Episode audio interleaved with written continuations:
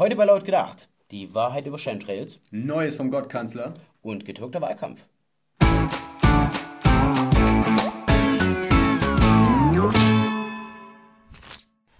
Der Schulz-Zug rollt.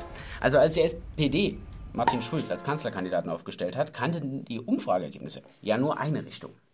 Ja, gut, nach Sigmar Gabriel konnte es auch nur besser werden.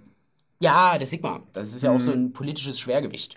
Und neben dem wirkt Martin Schulz halt so ein bisschen wie der unverbrauchte Hoffnungsträger. Und sich selber zählt der Typ nicht mal zu den Eliten. Elite, das sind für Martin Schulz die anderen. Naja, gut, so selten wie Schulz auch im EU-Parlament anwesend war, würde ich mich an Schulz Stelle auch nicht zugehörig fühlen. Ja, und da kommen immer mehr Vorwürfe ans Licht. Also die Rede ist davon, dass Schulz seine Kompetenzen übertreten haben soll und dass Schulz Vetternwirtschaft betreibt. Aber all diese Anschuldigungen können den Schulzzug einfach nicht stoppen. Denn schließlich ist Schulz ja der Gottkanzler da kann man auch schon mal exzentrisch werden. Aber auch ein Gottkanzler wird früher oder später mal auf den Boden der Tatsachen geholt. Bei einer Rede fällt ihm zum Beispiel auf, dass gar niemand jubelt.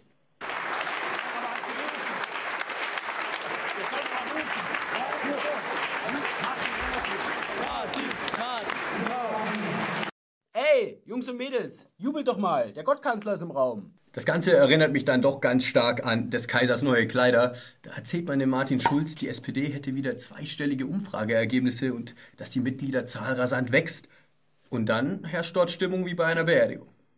Das ist immer der Fall, wenn Politiker auf die Realität treffen. Und dann wird das Ganze einfach Fake News genannt. Und die kosten in Zukunft bis zu 50 Millionen Euro für die Plattformen, sozialen Medien, die die veröffentlichen oder auf denen die geschrieben werden. Ja, und Fake News bzw. Hasskommentare, das sind dann doch eigentlich nur getätigte Meinungen, die bestimmten Personen, ich sag nur die Gehane Stiftung und andere, einfach nicht passen. Stress mit Türken, das kennt ihr sicherlich. Diesmal nicht nachts um zwei in der Berliner U-Bahn, sondern auf Staatenebene. Erdogan schickt gerade einen Haufen seiner Minister quer durch Europa und möchte die auftreten lassen. In den Niederlanden stößt er damit aber auf Widerstand. Die sagen ganz klar, hier keine türkischen Minister auf großen Bühnen und da gibt es ein Einreiseverbot. Die Frage ist, warum möchte denn Erdogan seine Minister hier auftreten lassen? Ja, das hängt damit zusammen, dass im April eine Wahl stattfinden soll, und zwar zur Einführung des Präsidialsystems. Und in Europa liegen, äh, leben nun mal so viele Türken, wer hätte das gedacht, dass es von signifikanter Bedeutung ist, diese bei der Wahl auf seine Seite zu ziehen. Nur, warum genau erzählen wir euch jetzt die ganze Soße? Das könntet ihr eigentlich in den Nachrichten lesen. Aber wir von Laut gedacht, wir sind ja dafür bekannt, Politikern, vor allem sozialdemokratischen Politikern, gern den ein oder anderen Tipp für den Wahlkampf zu geben. Deshalb Feuer frei. Ja, wo im Ausland befinden sich denn die meisten wahlberechtigten Deutschen?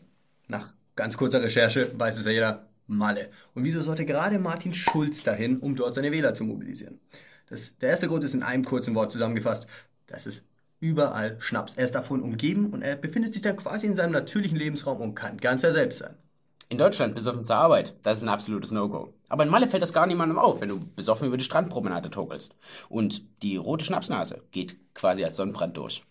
Außerdem kann er den Schnaps zu seiner persönlichen Wahlwaffe machen, denn die Menge ist davon berauscht und die werden auch seinen Namen freiwillig rufen. Er muss sie gar nicht dazu auffordern.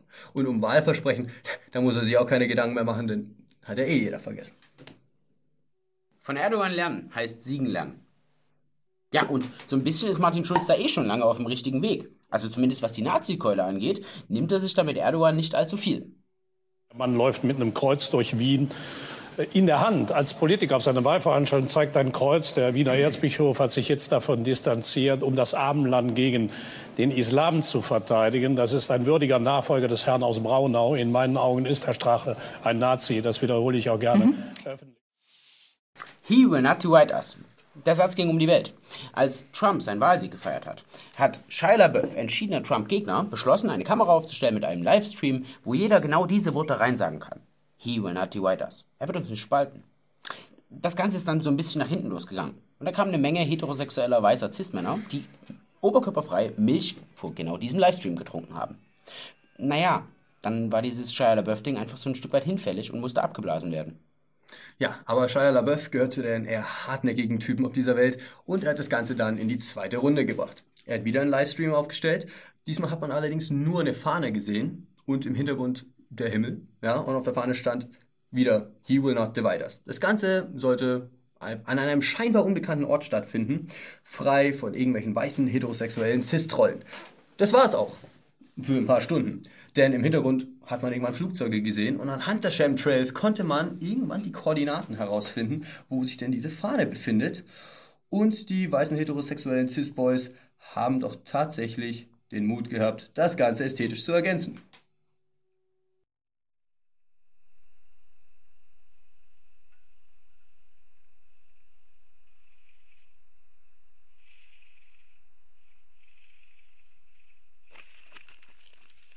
Und alle guten Dinge sind ja bekanntlich drei. Deshalb sind wir gespannt, wo Shia LaBeouf seine nächste Kamera aufstellen wird.